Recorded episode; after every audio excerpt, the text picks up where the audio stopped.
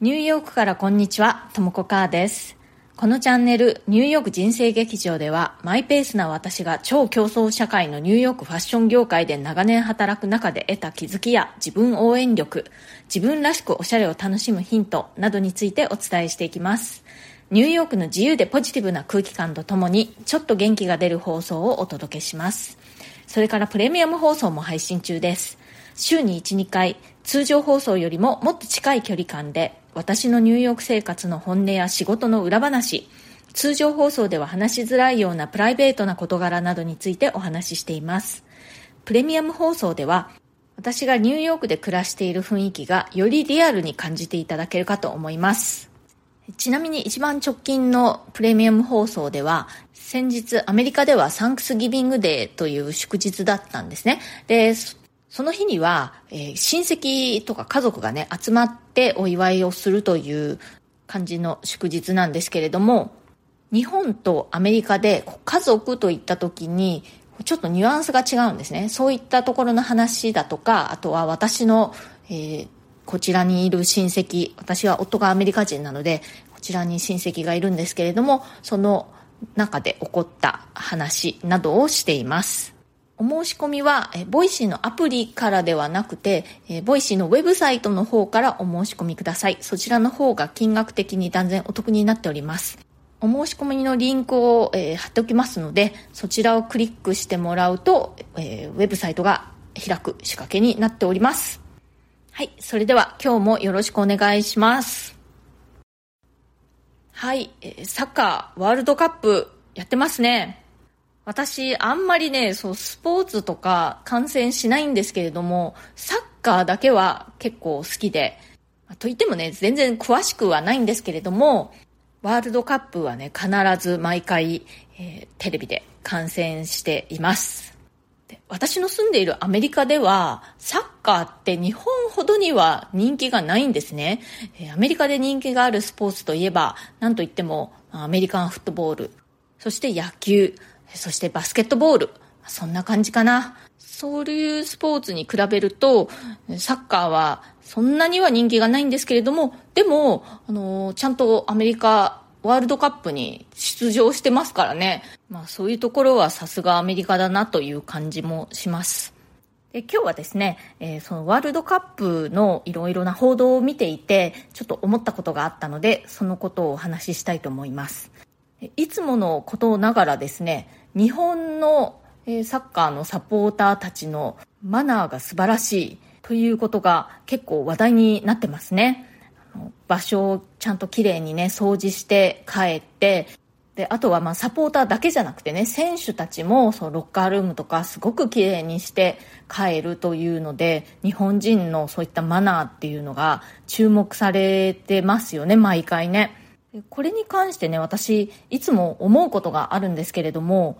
これね、単にその日本人のマナーが素晴らしいっていうことだけじゃなくて、その日本人の生活力の高さというのかな、そういったものを私はすごく感じます。これどういうことかというと、日本人ってその自分で自分の暮らしを整えるっていうのかな、それをさっき生活力って言ってみたんですけれども、そういう力が平均して非常に高いなと思うんですね、いつも。自分で自分の世話をするというのか、自分の身の回りをね、こう、自分で快適に整える。具体的に言うと、掃除とか洗濯とか、あとは料理とかね、あの、栄養に関する知識とか、そういったね、自分の生活を自分で整える能力っていうのがすごく高いなと思います。というか、逆にアメリカ人のそういった能力の低さにいつもすごくびっくりします。能力っていうかね、あの、知識があんまりないと言った方がいいかな。掃除の仕方とかね、あんまり知らない人とか結構いますし、あとは、洗濯もね、まあ、洗濯機に、まあ、入れてね、洗剤を入れてボタンを押せば誰でも洗濯はできるんですけれども、例えばね、洗剤って、あのたくさん入れれば入れるほどいいわけじゃないっていうのを、日本人だったら知ってるじゃないですか。こう、適量というものがあるというか、こうどうやってそう海面活性剤がこう働いてとかってまあざっとだけど学校で習いますよね。まあ、今の子供たちはちょっとどうなのか私わからないんですけれども少なくとも私が子供の頃はそういったことを学校で習った記憶があります洗剤っていうのはこうたくさん入れすぎると逆効果だっていうようなこととかね。学校で習った記憶があるんですよね。あとは、えー、日本の食育っていうのは非常に優れているっていうのは有名な話ですよね。でまあ日本人だったら大体のその栄養の取り方だとかそういったものを知識として持ってると思うんですよね。タンパク質炭水化物そういったものが必要であとビタミンとかミネラルっていうものも必要だっていうことだとか緑黄色野菜を食べることの重要性だとかそういったことって学校で習いますよね。アメリカ人ってそういう知識が本当にないしもうそもそもね何が野菜なのかっていうのとか分かってない人がすごく多いんですよ。例えばお米とか芋類豆類とかはまあ、野菜にはカウントしないじゃないですか。まあ、植物性のものではあるけれども。で、野菜を食べなきゃダメだよって言うと、今日はお芋を食べたから大丈夫とか言うんですよ。で、お芋はその野菜にはカウントしないんだよとか言うと、ええー、とかびっくりして、その場でこうググってね、ああ、本当だ。芋は野菜にカウントしないんだとかね、言ったりするんですよ。よっぽどね、栄養に興味があるとかいう人以外はね、結構こんな感じだったりします。で、さっき言ったね、その掃除の件に関しても、まあ有名な話かもしれませんけれども、アメリカでは、その生徒がね、自分の学校の掃除とかしないんですよね。掃除は、まあ、掃除のスタッフというのがやるんですよ。なので、えー、生徒たち自らが